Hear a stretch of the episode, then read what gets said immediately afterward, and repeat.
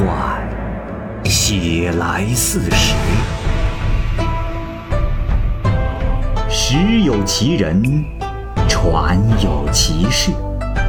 其人其事，指甲生香，时移世易，拍案称奇。欢迎收听《蚂蚁晒尔》系列节目之《白话唐宋传奇》，蚂蚁播讲。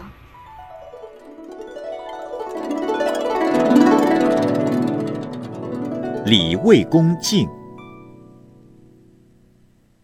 魏国公李靖在少年未发迹之时，常涉猎于霍山之中，就借住在山中人家。山翁见李靖并非非凡之辈，功绩丰厚，日久不衰。有一次，李靖追逐群鹿，直到天黑也不肯罢休。忽然又来了阴云，更加的黑暗，便迷了路途，茫然不知归路。心中呢甚感烦闷，更感到疲乏。放眼望去啊，只见远处有灯光，李靖便驰马奔去。走到近前一看啊，这里竟是一座朱门大宅，墙屋高峻。李靖便敲门求宿，很久方才有人出问。李靖告知因迷路至此，请求暂住一宵。那出来的人说。郎君实在不好意思，这家中只有一个老夫人在，并无其他人，所以不便留宿客人。李靖说道：“啊，烦请小哥还是再帮我禀报一次，试试看吧。”那人入而复出，说道：“郎君，你还真挺幸运的。我家太夫人开始是不想留宿，但又想到今日天黑，客人已迷了路，所以。”不得不擅自做主，请您进去。李靖啊，就跟着那人来到了厅中。又过了一会儿，一个侍女走出来说道：“太夫人来了。”李靖啊，见到太夫人，年纪约五十余岁，穿着青裙素袄，仪态高雅，像是士大夫人家的样子。李靖这是上前拜礼，太夫人答拜，说道：“啊。”公子，快快起来！我家中这孩子们都不在，本不应该留宿。只是如今天黑迷路，如不让你在此留宿，那还能把你打发到哪儿去呀？就请暂住不妨。只是我们这里是山野人家，孩子们若夜里回来，也许要喧闹。请公子不要介意，李靖会说：“啊，多谢老夫人收留，不敢放肆。”说着便请进食，这食物颇为的鲜美，其中多是鱼类。饭罢，太夫人回宅，两个侍女送来了被褥，也都很香洁阔气。之后便关门而出。李靖心想：“哎呀，在此山野之中，夜道而喧闹的。”到底是什么人物？不禁啊，心中惧怕，不敢入睡，便端坐静听着。快到半夜时分，忽然听见有人敲门，这声音是甚为的急促。又听到有人出来开门，只听敲门的人说：“哎，快去报告，天庭的文书到了，命大郎行雨，沿霍山七百里，五更时要下足雨。”不得延缓时间，也不得报伤天物。开门的人便手持着文书送给太夫人看，又听到太夫人说道：“啊，这我那两个儿子还未回来，而行与令到也推辞不得。这要是误了时辰，可是罪不轻饶啊！唉，此时即便是通知二人回来。”也是来不及的呀，家中仆童又不可担此重任，这如何是好？这时，一个小侍女说道：“老夫人，您忘了，这家中还有一个客人呢。”此人不是一般人物，老夫人何不请他？”这太夫人听了大喜，便亲自上前来叩门，说道：“郎君可休息了吗？老身夜里打扰，实在抱歉，还请郎君出来见一面。”李靖啊，答应了一声，就走出了厅来，下了台阶，参见了太夫人。太夫人说道：“公子啊。”事到如今，我也顾不得别的了。实话和公子说，我们这里并非世上人家，而是龙宫。我的大儿子到东海去赴婚礼了，二儿子又去了他妹妹家。方才。我族接到了天庭文书，命令眼下就要行雨。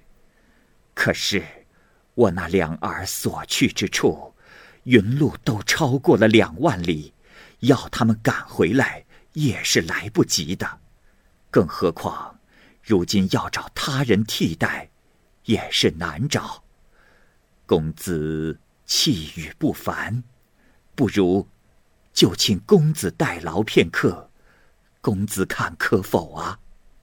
李靖答道：“这，老夫人说笑，我乃世俗之人，又不会腾云驾雾，如何行得雨呢？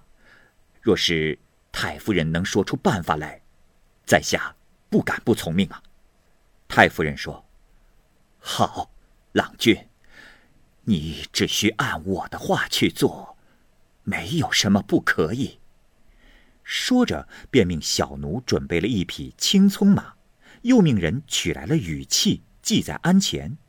这雨器啊，不过是个小瓶子。太夫人叮嘱李靖说道：“郎君可要切记，郎君骑马而行，但不能拉控，要让马儿随便行走。若是此马踢足鸣叫之时，郎君。”便从瓶中取出一滴水，滴于马鬃之上。郎君啊，千万不可多滴呀！李靖听完，领命，便上马而行。那马奔腾而上，不久就升入高空。李靖啊，觉得十分平稳，心中暗惊，也不知道自己其实已在云雾之上了。这时，风急似电，雷霆在足下轰鸣。于是李靖见到马踢足鸣叫，便滴了一滴水。不久，电闪云散，天气已晴。这时李靖向下一看，发现这正是自己所住的山村。他心中想到：此地我已打扰多时，正不知如何感激。今日久旱无雨，庄稼枯槁。而雨就又在我手中，岂可吝惜呀？所以心里想着一滴雨是不够用的，便接连下了二十滴。下完雨，便骑马而回。当他来到了龙宫，只见太夫人在厅上哭泣，说道：“唉，郎君呐，你误了大事啊！本来说好那马儿……”一梯一鸣，给一滴水，可郎君为何出于私情，竟连下了二十滴？郎君可知，这天上一滴水，地下就是一池雨呀！你所住的那个村子，已是平地，水深两丈，那还能有活人吗？哎，我已因此。受到了天谴，受了八十杖了。说着，就裸背相视，这背上全是血痕。又说道：“不仅如此，连我那儿子都牵连得罪，这真是飞来横祸呀！”李靖听后是又害怕又惭愧，无言以对。这时，太夫人看李靖脸色难看，又说道：“唉，罢了，郎君毕竟是世俗之人，不知云雨的变化，我们也实不敢怨恨。只是，恐怕待会儿龙师要来责备，恐怕要惊吓了郎君。郎君呐，你应当立即离开这里，此番代劳也没有报答，我们这里也没有什么好东西。就只有奴仆二人相赠。郎君留下他其中一人也行，全都留下也可，全看郎君的心意选择。于是，便命二仆走出。这两个仆人，一个从东廊走出，态度谦和，满面笑容；另一个从西廊走出，怒气冲冲，傲然而立。李靖心想：“哎呀，这是何意呀？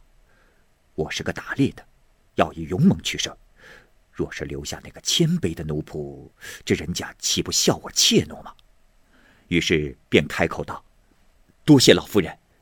呃，如果我两个都要，实在不敢。既然老夫人赏赐，那我就留下那个凶猛的吧。”太夫人这时微笑着说：“好。”郎君的要求不过如此，于是就相互作揖而别，这奴仆也跟随而来。李靖出门走了几步之后，再回头一看，此地只剩下了一片荒野，再看奴仆也不见了，他呢便独自寻路而回。到了天明之后，他来到了原先住着的那个山村。这里此时已是一片汪洋，偶尔呢还能看到几棵大树的梢头，只是人一个都没有了。此后隋末大乱，李靖跟随李世民等人率兵平定了天下，攻居首位，太平年间并没有成为宰相，这岂非是没有要那个谦卑的奴仆的缘故吗？俗语云。关东出相，关西出将，东西二奴仆，大约就是这个俗语的一种比喻吧。所谓奴仆，也就是臣下的象征。当时那李靖若是把两个奴仆都要了，那就必定是位极将相的了。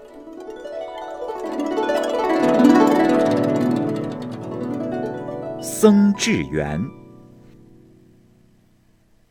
有一个名叫郑余庆的人，在凉州时遇到了龙兴寺的和尚智圆。这智圆擅长主持敕令驱巫邪的法术，对去除由于邪恶而引起的疾痛啊，效果十分的显著。每天都有几十人在他那里等候治病。后来，智圆年纪大了，对驱邪治病之事也有了些厌恶，感到力不从心。郑余庆呢？非常敬重智远，就在城东郊找了一块空地，盖了一间草屋，请智远去居住。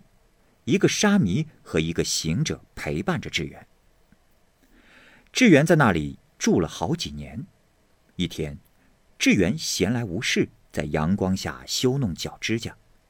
有位穿着朴素、容貌端庄秀丽的妇人来到了草屋的台阶前，她向智远施了一礼，哭泣着说。大师，帮帮我！我不幸死了丈夫，孩子又非常幼小，我的老母亲又得了重病。听说大师的神咒可以帮助病人解除病痛，所以特请大师救救我的母亲。智圆和尚答道：“阿弥陀佛，我本厌倦城里的喧哗吵闹。”加上也厌烦招神去邪的事情，故此才搬到这里居住。但也不忍见你母亲生病，所以可将你母亲带来这里驱邪治疗。这妇人依然哭哭啼啼的再三请求，说是母亲的病情危重，无法到这里。智圆呢，可怜他，便答应。到他家去治病。妇人告诉志远，从这里向北走二十多里，就可以到一个小村庄。这村旁有一个鲁家庄，在那里只要打听为师娘住在哪里，就能找到她家了。志远听信了妇人的话，第二天一早，便按照那妇人的话向北行了二十余里，但是啊，遍访那里的居民也没有找到他的家，只得又返了回来。第二天，那个妇人就又来了。智圆和尚责怪他说：“哎，施主啊，昨天我远道而去，履行我的约定，却没有找到施主的家，为何会出现如此差错呀？”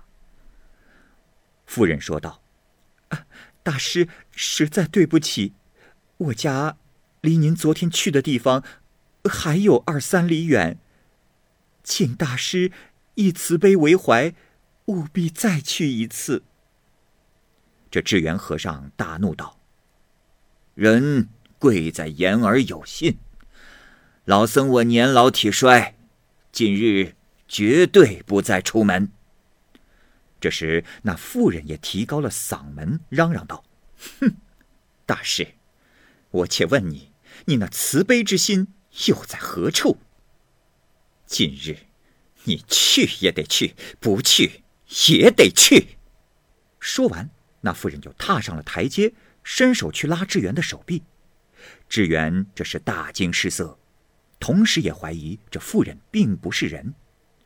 在恍惚之间，志远拿起了刀子向他刺去，那妇人于是就倒在了地上。但是那中刀的却是一直陪伴他的小沙弥。此时，沙弥血流如注，已经死去。智远便急忙和行者一起埋在了饭瓮之下。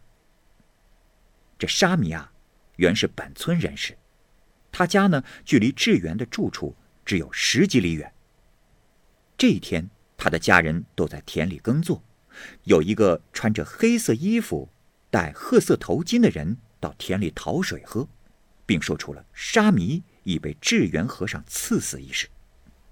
沙弥的父母及家人听到此事之后是失声痛哭，他们呢来到了智圆的住处。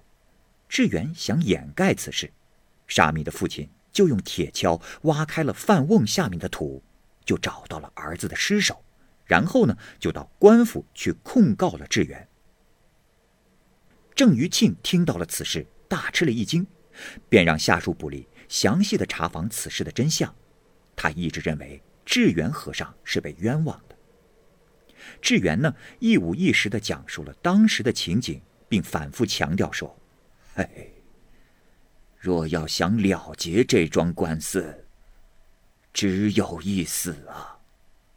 办案的官吏啊，也以死罪处置，只是智圆请求在行刑之前，给他七天的期限。